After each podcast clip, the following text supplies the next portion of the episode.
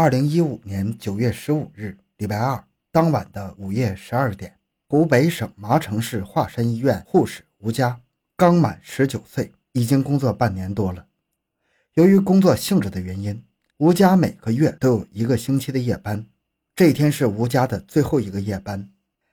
下夜班的吴佳走的这条街是建设路，是湖北省麻城市市区的一条交通主干道，所以即便是在子夜。这条路上依然是灯光璀璨，车辆和行人也是不少。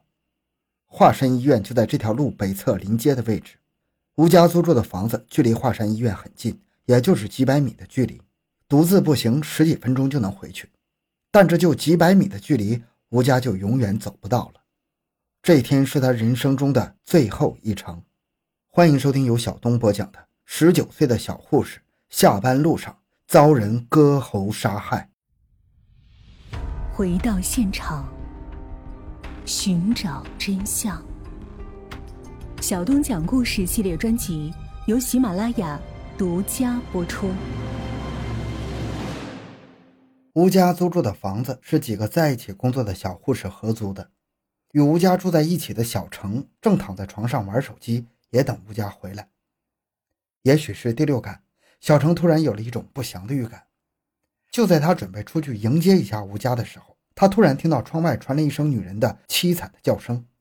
小程一听，大惊失色，立即穿上衣服跑出来查看，就发现不远处躺着已经人事不省的吴家。小程立即打电话叫来救护车。当救护车把吴家送到华山医院后，人们才发现他的伤势非常严重，出血量极大。负责手术的医生发现，吴家脖颈处的创口比较整齐，推测是锐器所致。医生感觉这不是一起简单的意外事故，立即让人报了警。由于吴家伤势很重，院方将他转往医疗条件更好的麻城市人民医院进行抢救。警方在第一时间赶到了医院，本来希望能从被害人吴家口中获取一些有价值的线索，可是吴家一直处于深度昏迷状态，始终无法开口。医院的医生用了很多办法，希望能够让他讲一些案发时的情况，但是始终没有效果，自然也无法提供有价值的线索。警方通过合租的小程护士了解到，吴家是在下班回家的路上遇袭的。医院和他出租屋之间只有七八分钟的路程，时间咬合的这么恰当，应该是有人刻意提前埋伏、蓄意为之的。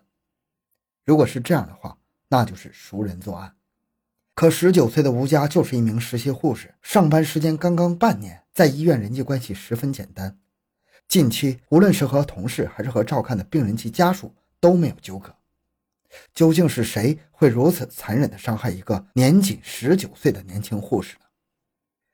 警方对凶手的作案动机和凶手的身份进行了数种猜测。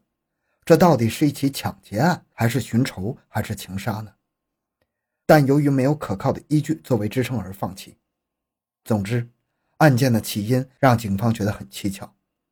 根据华山医院吴家的打卡记录显示，吴家是晚上十一点五十二分走出医院的。医院的门口监控显示，吴佳当时穿着一件黑色外套，一件黑色短裙，穿着黑色丝袜，背着浅色挎包。警方突然意识到，在案发现场并没有找到吴佳的挎包啊！警方针对这个挎包的去向展开了详细的调查。这个挎包到底是遗失了还是被抢了？警方几经搜索，这个挎包没有发现。经过反复核实，警方确定，小胡身上那个挎包。在他被人送往医院之前就已经不见了。还有一个让人觉得蹊跷的情况是，吴家的手机始终拿在手里，并没有被人抢走。警方由此推测，吴家的案件应该是抢劫夺财案。由于案发是午夜，光线非常昏暗，也没有任何目击者，现场环境并不利于开展现场的勘查工作。在二零一五年的时候，治安监控网络和天网行动已经是初具规模了。根据医院提供的视频和附近的监控，已经成为警方查案时一大重要手段。警方调取监控，希望还原吴家从医院至案发地之间的情形。与此同时，警方开始对吴家的家庭状况和社会关系的调查也同步进行。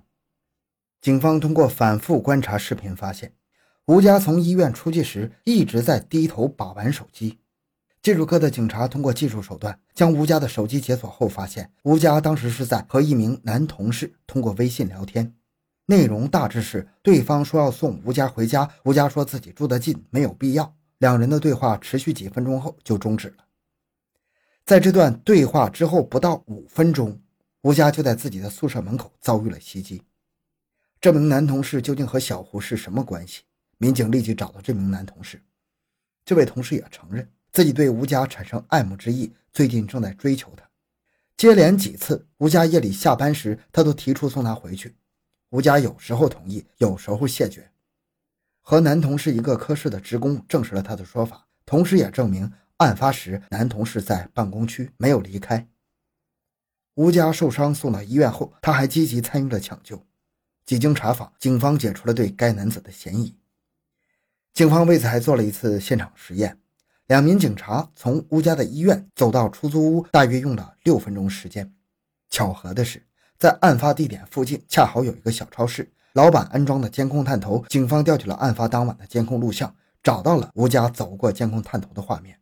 通过监控视频显示，吴家走过这家超市门口的时候，有个男人很快的从此尾随经过。可细看之下。在视频中，这男子走到超市外面时，有一个向里张望的动作，注意力似乎不在吴家身上。在询问老板，得知这个男子是超市的保安经理，和朋友聚餐结束后走到此处，看到超市还有亮光，本能的打电话询问值班人员情况。这个男子从这个摄像头经过后，很快就坐上了一辆出租车离开。直至吴家遇害时，他仍在与人打电话。警方遂排除其嫌疑，这个线索又断了。警方将所有的监控探头画面上的显示时间都统一成了一个时间：小吴从华山医院出来应该是晚上十一点四十八分四十六秒，到达他宿舍所在的巷口时的时间应该是午夜十一点五十六分零三秒。从他下班打卡到达宿舍这段路程，他应该是走了七分多钟。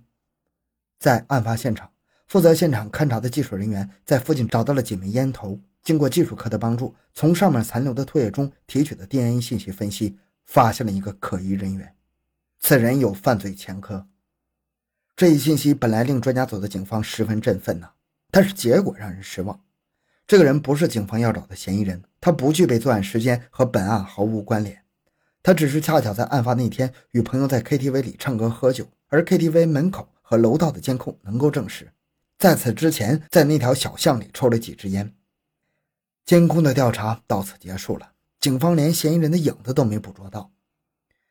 专案组开始对周边的居民展开走访，这期间，警方发现有两户人家自行安装有监控探头，这无疑将具有重大线索的可能性，可以弥补公共监控的盲区呀。专案组立即调取了住户的个人监控，细心的警察在其中的一段视频里有一个惊人发现，并梳理出了重大线索。吴家从监控画面里走出来，大概将近了四十多秒，又有一个人也从摄像头里面出现了。从这段监控画面中发现，这个身穿迷彩服的男子在走过监控探头时，手中竟然握着一把村里用的砍柴刀，那刀很重很厚，前面还带一个钩。约两分钟后，男子再次出现在探头里，腋下还夹着个东西，这次他是小跑经过的，速度很快。男子出现及离开的时间与吴家遇害的时间极其吻合，携带刀具的特征也很可疑。警方对监控进行放大处理后，经进一步鉴别后确认，他离开时腋下夹着的正是吴家的挎包。就此，专案组警方几乎断定该男子就是犯罪嫌疑人。而就在这个时候，医院传来噩耗：吴家因为伤势过重，停止了呼吸。由于私人安装的摄像头效果特别差，并没有看清犯罪嫌疑人的面部特征。从监控上看，仅能判断出嫌疑人年龄二十多岁，上身穿一件迷彩服，下身穿着条蓝色牛仔裤，脚上是那种老式的解放鞋。警方推断，穿这类衣服鞋子的人生活水平一般不高，职业多为体力劳动者。根据这些衣物特征，警方开始走访了麻城市出售这类衣服的商店。并将排查重点人群定为附近工地上的民工和周围城郊结合部的村民，可是，一圈走访下来，也没能找到视频中相似的男子。监控组追踪男子的轨迹也发生了中断，不能完整的拼接出他到达现场和离开现场的过程。警方在反复的观看视频之后，他们发现吴佳从私人监控里面走过来的时候，就看到有一道光影，而这个发现意味着侦破工作出现了重大转机。因为当时是晚上十一点多，路上的行人和车辆也不是特别多。民警发现这个光影出现在深夜的街道上，只有行驶中的机动车辆才能有的光影。专案组立即推测，嫌疑人很可能有交通工具。而根据这一点，案发三天后，警方在离案发现场五百米处的一个监控画面里找到了男子。时间是案发之后。他骑着辆摩托车从此快速经过，专案组当即决定以车找人。通过细致的筛选和排查，终于勾勒出了这辆车当晚的活动轨迹。案发时间，摩托车出现过，这就表明嫌疑人在选取作案时目标很随意，只是碰巧遇到吴家而劫财，并非仇杀或有感情纠葛。至于只抢包不抢手机，警方分析那是他慌乱中出现了纰漏。而摩托车最后出现的地方是顺河镇，要找到一个骑着摩托车作案的嫌疑人，在顺河镇这个地方不是一件轻而易举的事儿。警方将要开展摸排调查，工作量十分惊人。全镇人口六点五万，想要在这么大一个范围内寻找一辆摩托车以及一名嫌疑人，无异于大海捞针呢。几经查找之下，在辖区派出所的民警帮助下，终于找到嫌疑人住址。警方以查户口的名义进入住户家，院里停着的摩托车正是视频里的那辆。家里只有两名老人，二人有个儿子，名叫王哲，二十六岁，务农为生。警方在王哲的房间里发现了吴家被抢的挎包。毫无疑问，王哲就是警方要找的嫌疑人。警方立即安排了三组人布控，当嫌疑人回家的时候，一举将其抓获。随后，警方在他家中搜出了王哲作案时。使用的砍柴刀以及所穿的迷彩服等关键物证。面对审讯，王哲如实的供述了自己抢劫杀人的犯罪事实。家里经济困难，自己手中没钱，于是就想到了抢钱。他不但实施了抢劫，而且面对一个年仅十九岁的女孩子，一出手就是置人于死地。后经法院审理，判处王哲死刑。好，这个案件讲到这里。小东的个人微信号六五七六二六六。感谢您的收听，咱们下期再见。